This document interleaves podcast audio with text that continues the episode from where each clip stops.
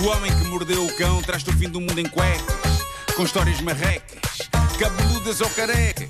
Do nada das por ti a pensar. Ele é. O Homem que Mordeu o Cão é uma oferta FNAC e novo Seat Arona Wave.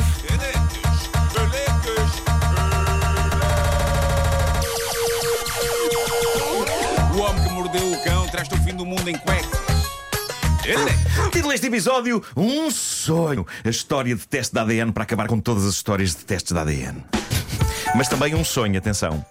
Desatina forte o meu cérebro durante a noite.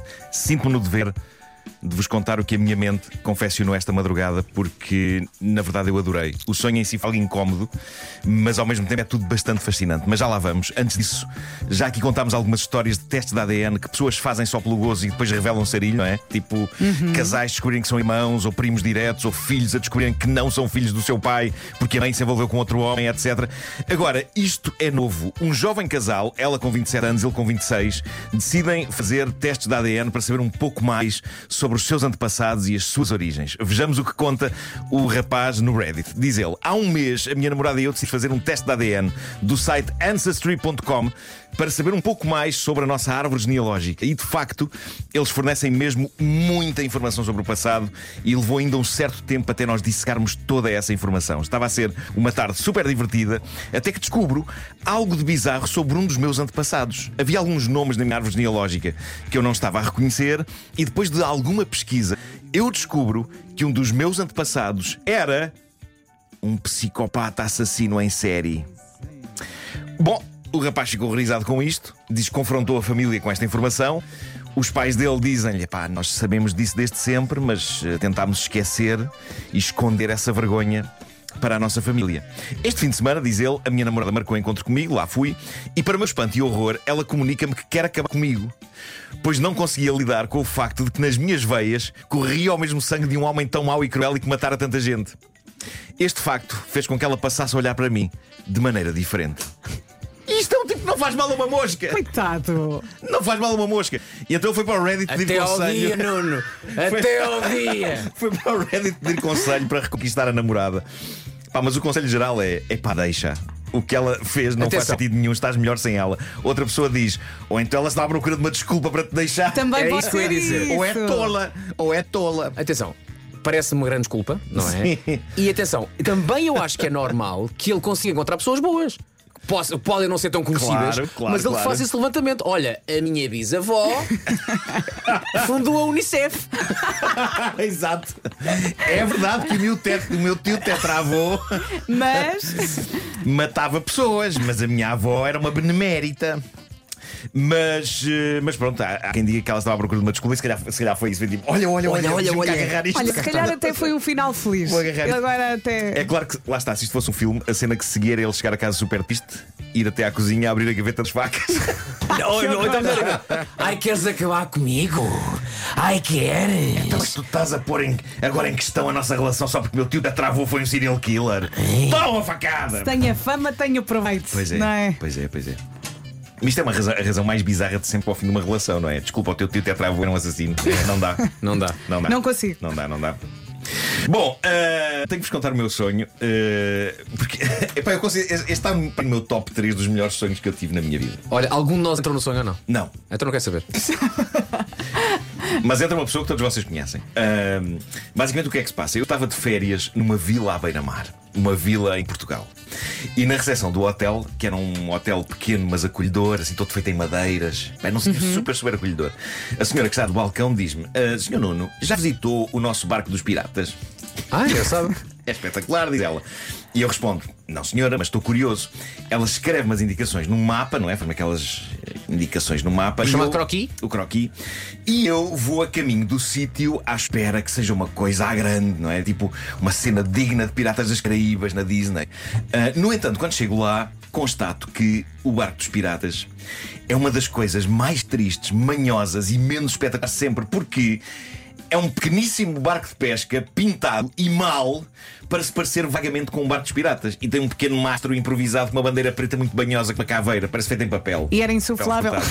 Não era um barco, é um barco de pesca Sim, sim. muito mal pintado. Olha, estava sozinho. Ah, estava sozinho. Ok. E antes que eu consiga desviar-me dali, porque rapidamente perdi todo o interesse no espetacular barco dos piratas, há um senhor a bordo super mal mascarado de pirata, com, com, pá, com a indumentária mais barata que encontrou em saldo na mascarilha. E, e ele começa a tentar imitar um pirata dos filmes, mas muito mal, sabem? Tipo,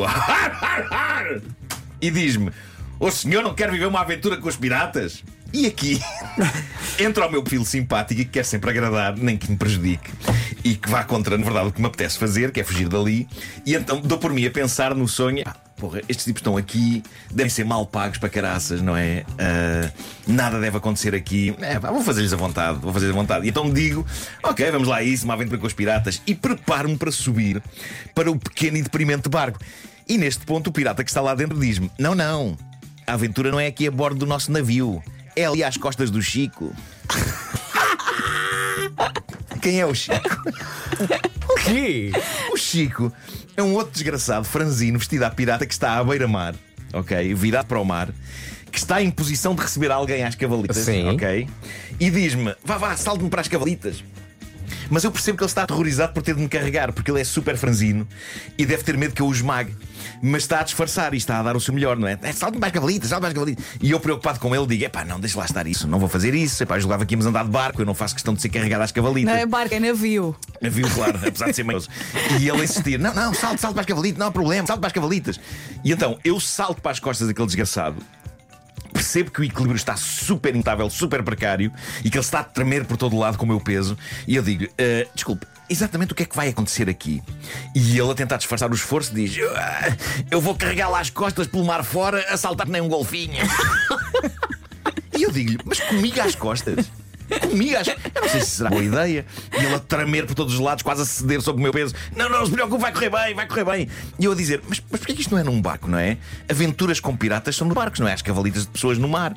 Ah, entretanto, eu estou a ver que ele já está a mudar de cor e começo a sentir que ele vai sucumbir sob o meu peso. Nessa altura, ouço uma voz familiar atrás de mim a dizer: Calma, calma, Chico, sai daí que eu trato disto. Quem era? Quem? Era o Toy. Era o Toy.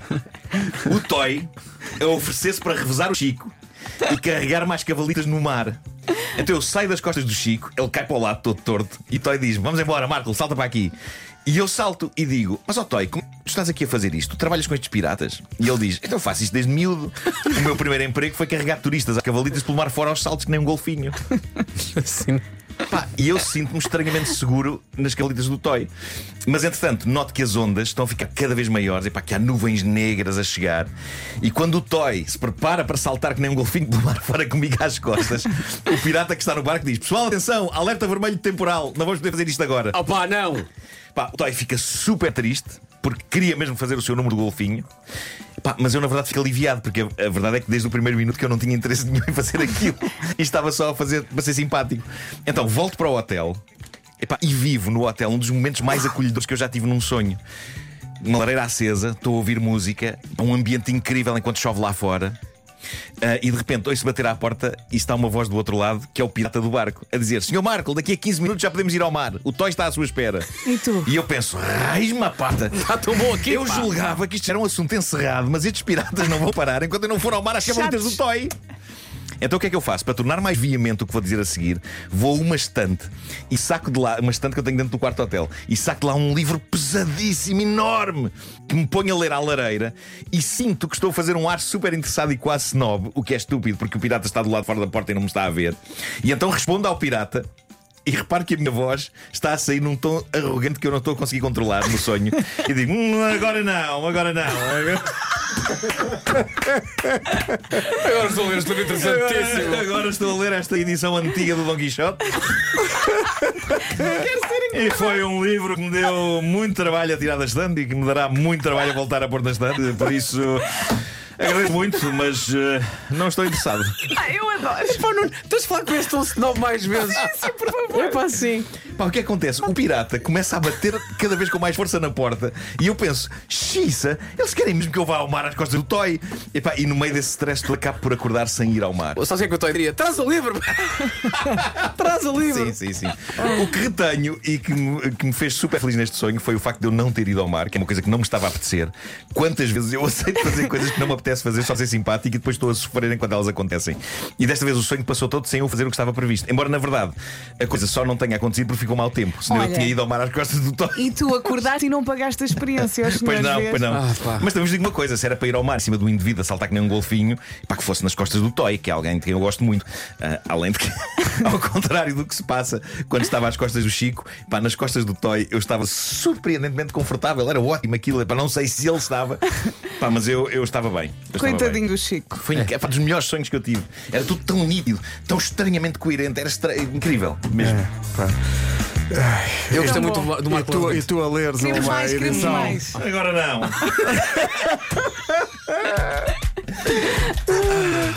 O Homem que Mordeu o Cão foi uma oferta FNAC.pt, janela aberta para todas as novidades e também uma oferta novo Seat Arona Wave com oferta de mais 3 mil euros pelo seu carro usado. Olha, temos que fazer uma rádio novela com o, o Marco O Marco Larrogante. Larrogante. Sim, Agora Ou é então, ótimo. ou então que nos teus sonhos volte a entrar o Marco Arrogante. É, vai tão bom. Que haja mais livros pesadíssimos. Sim, Pá, sim. Eu- Atenção, eu contei isto à Teresa, a minha namorada, ela resumiu isto bem. Ela mandou uma mensagem a dizer: Sabes que eu acho que isto é um misto de muito trabalho no Taskmaster. Sim. O Pedro, ontem que o Pedro teve, tivemos a lançar os três e o Pedro disse que tinha medo do mar e de, e de criaturas que era lá no meio. lá está. E também o facto de quereres férias e tempo tonal, que já estou muito fartinho do calor. E então eu acho que juntei tudo isto. Não, mas e também de seres um grande leitor de incrível. Cervantes. Sim, sim, sim, sobretudo edições antigas e pesadíssimas. Agora não, agora estou a ler esta edição antiga de Dom Quixote.